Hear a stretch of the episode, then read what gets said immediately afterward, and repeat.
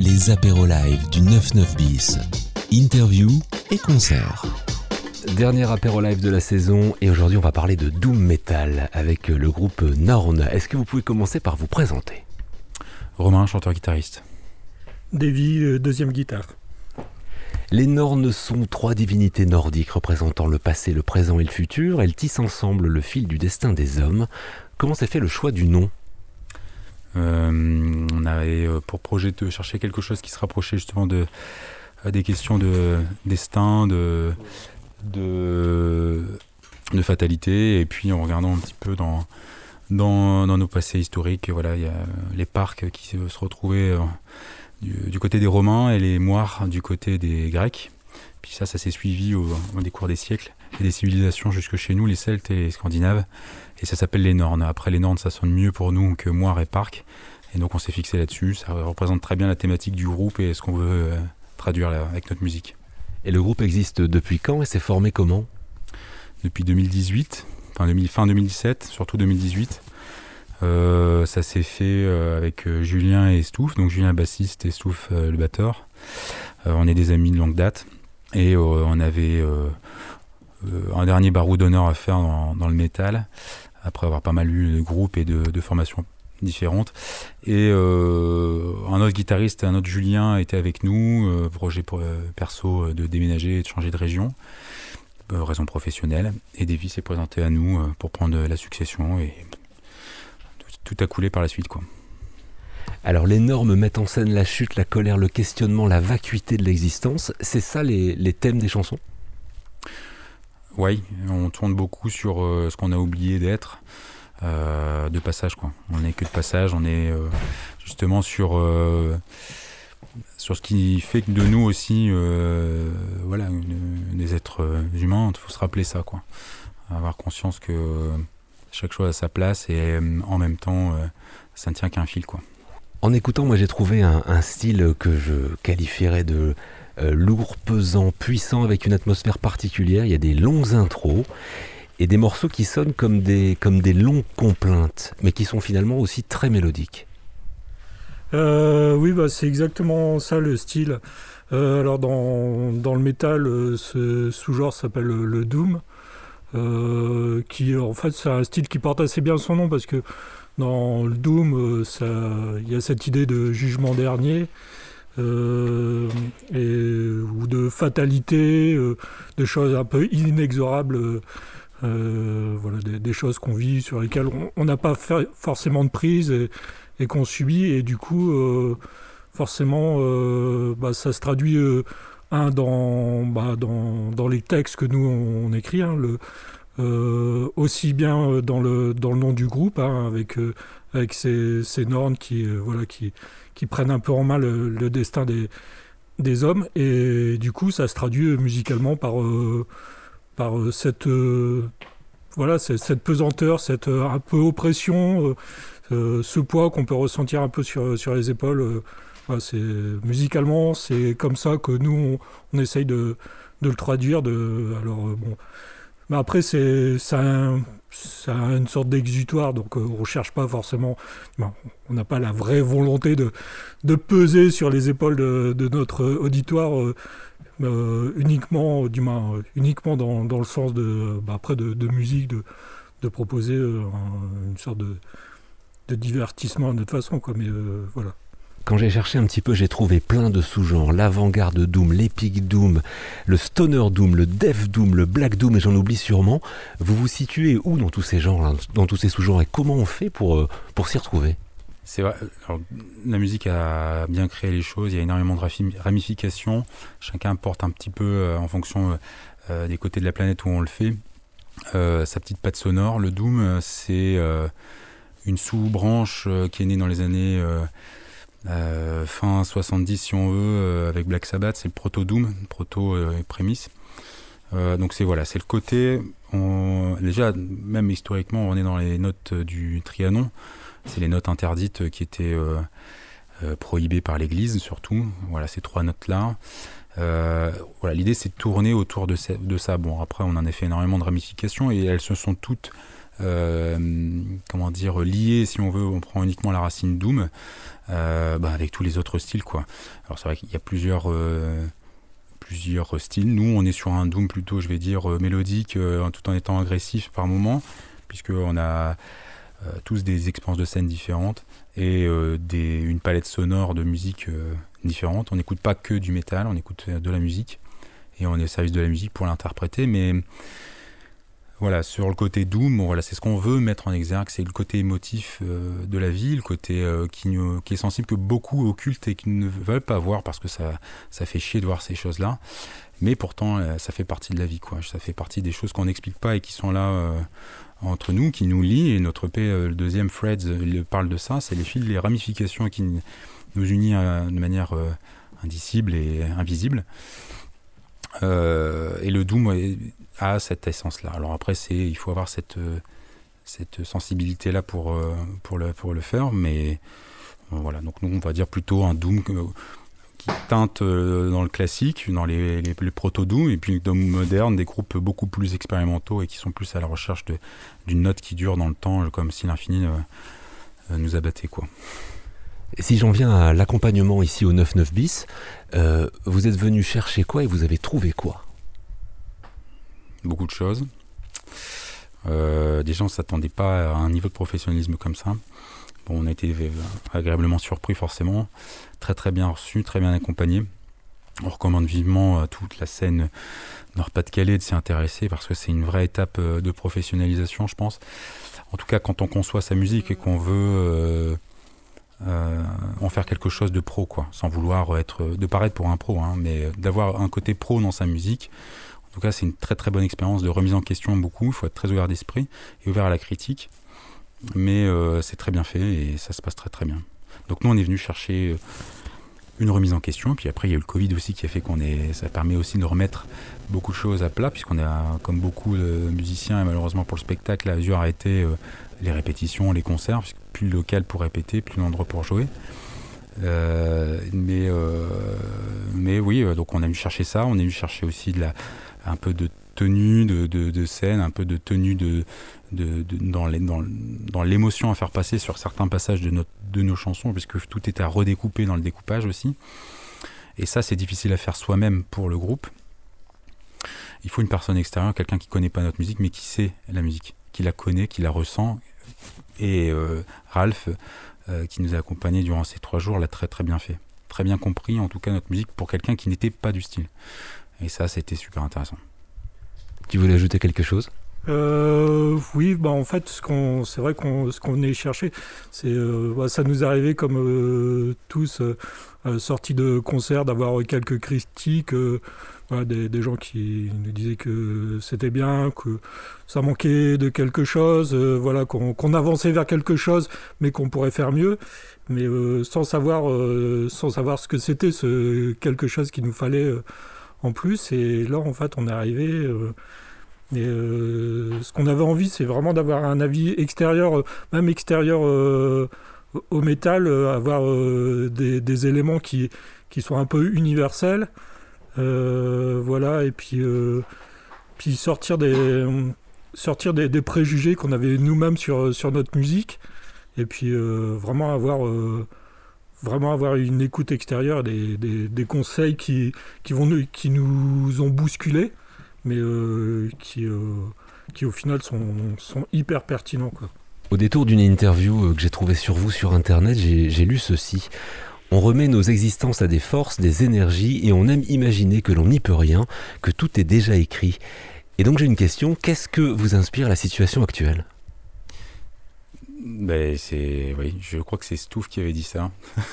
c'est peut-être ça parce que euh, on est en plein dedans. En fait, c'est je pense qu'on est en plein dedans. Euh, je pense que par rapport à d'autres euh, vraiment je parle de nos aïeux mais d'il y a maintenant 500 ans, euh, notamment néerlandais, allemand, qui ont écrit beaucoup sur les vanités, vraiment en tant que tel, dans les peintures et dans l'écriture, c'était déjà se rappeler ça, quoi. C'était de se rappeler que euh, le temps qui est symbolisé par le sablier, le, crâne par euh, ce qu'on en est, c'est poussière et poussière, et le, le, le, cierge pour, pour aussi rappeler une autre partie du temps, parce que c'était aussi une valeur temps à l'époque, à mesurer. ben on y est aussi quoi. Et dans cette folie consumériste et qui nous anime, hein, on je pense qu'il y a beaucoup de personnes qui sont persuadées que depuis 50 ans on a réinventé le monde. Il y a des choses qui, tournent toujours de la même manière et qui ne, ne, ne feront pas avancer dans, dans, notre esprit et dans notre, la philosophie qu'on doit apporter à notre existence. Donc il y a une grande place à, laisser euh, à, ce qu'on savait faire de très bien et d'autres continuent à très bien faire, mais en tout cas nous dans nos sociétés, moi je pense que ça c'est écrit, c'était voulu et ça a été enfin voulu, pas non dans le sens voulu en tant que tel, mais euh, ça fait partie du, du lot de voilà, des preuves inexorables que la planète Terre, notre bonne vieille mère, euh, nous met euh, pour être à l'épreuve. quoi. Alors avant de vous écouter, on va euh, parler des projets. Je crois qu'il y a déjà eu plusieurs EP. C'est quoi les prochains projets? Le, prochain, voilà, je pense que ça sera forcément un album parce que, parce que tout, le monde, tout le monde nous le réclame. Donc on va partir sur un, sur un format un peu plus long. Euh, bon après euh, avec notre rythme d'écriture bon et puis une année presque blanche euh, pour nous pour, pour le travail ça va prendre du temps. Surtout que maintenant on a, on a appris des, des choses qui qu'on va vouloir aussi appliquer dans l'écriture de nos morceaux. Donc je pense qu'on on va, on va soigner encore plus ça. Donc voilà un album après je ne sais pas à quel horizon euh, voilà, je pense que ça va prendre du temps. On va finir une partie du travail qu'on n'avait pas eu le temps de faire euh, pour le deuxième EP. Parce que chose promise, chose due, il faut qu'on finisse un clip. Euh, et puis, et puis oui, voilà, continuer, espérer reprendre les lives dans de bonnes conditions. Et puis, en espérant aussi que la situation ne se redégrade pas d'ici là, quoi. Parce que, encore une fois, ça va durer quelques temps, ce qu'on dit. Donc, euh, voilà, donc euh, certainement avec certains aménagements, mais on, va essayer de garder justement cette, cette, ce qu'on vit comme aussi une, source d'inspiration pour produire quelque chose d'encore plus doom. Et le Doom, on va en écouter maintenant sur Airpal Radio. On va écouter le, le, son de Nord. Merci à vous deux. Merci à vous et à bientôt. Merci à toi. Les apéros live du 99 bis. Le concert.